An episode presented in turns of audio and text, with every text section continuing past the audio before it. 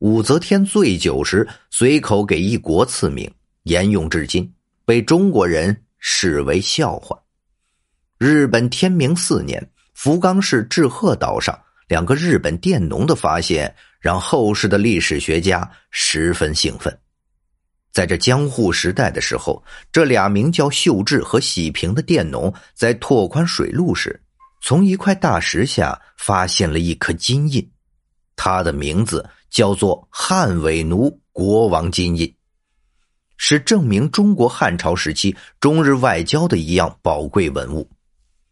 这件事立刻就被当时一个研究中国古典文学的儒学家归景得知，归景马上写信给这个农民，愿用黄金十两买进。农民很奇怪，没有回信。归景再次写信，出价一百两黄金。农民与村人商量，就上报了，金印就被当地的领主黑田付白金若干获得。这颗金印现陈列在福冈市博物馆。倭奴国，这是中国对日本最早的称呼。当初日本为了能够向中国老大哥拜师学艺，纵使这样屈辱的名字也能够接受。过了数百年，日本学的也差不多了，懂得了些礼义廉耻。便想要宗主国征求一下意见，给他们换个好听的名字。为此，日本特意召集诸多学者四处翻阅古籍，要整出个好名字。于是，日本这个名字应运而生。因为古代日本人崇尚太阳神，所以将太阳视为本国的图腾。相传，在七世纪初，日本的圣德太子在致隋炀帝的国书中写道。日出处太子至日落处太子，这就是日本国名的雏形。可是日本要真的用上这个名字，恐怕还需要宗主国的帝王点头。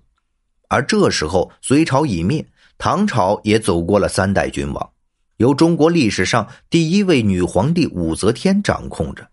想要在武则天手上讨得便宜，可不容易。所以日本人也只能徐徐图之。巧妙的让武则天同意他们的请求。这时，日本已经有许多留学生来到唐朝学习。唐朝政府为了展示大国风范，可是给他们提供了不错的待遇。中日关系到了武则天执政时期已经是蜜月期了。日本人觉得时机已经成熟，可以开始申请了。很快，日本修改国名的提案就提交了上去。经过一层层的批阅审核，终于摆在了武则天的桌案上。刚开始，武则天并不是很在意这种小事。日本对于大唐来说不过弹丸之地，他们的国家都是芝麻大的，哪里有本国政事重要，就给搁置了下来。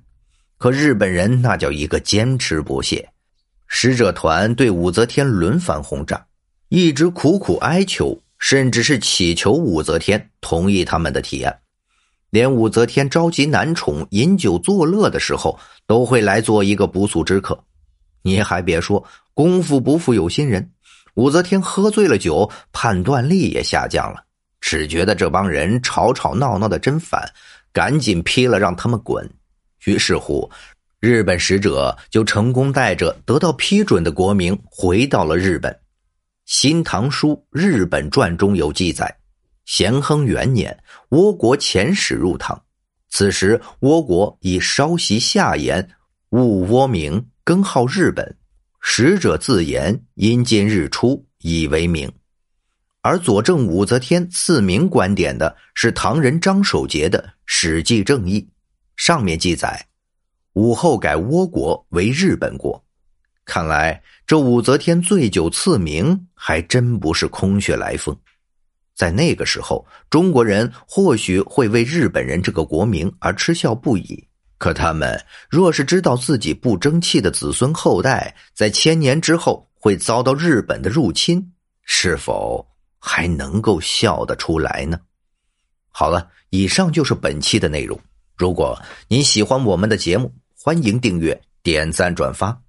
感谢大家的支持。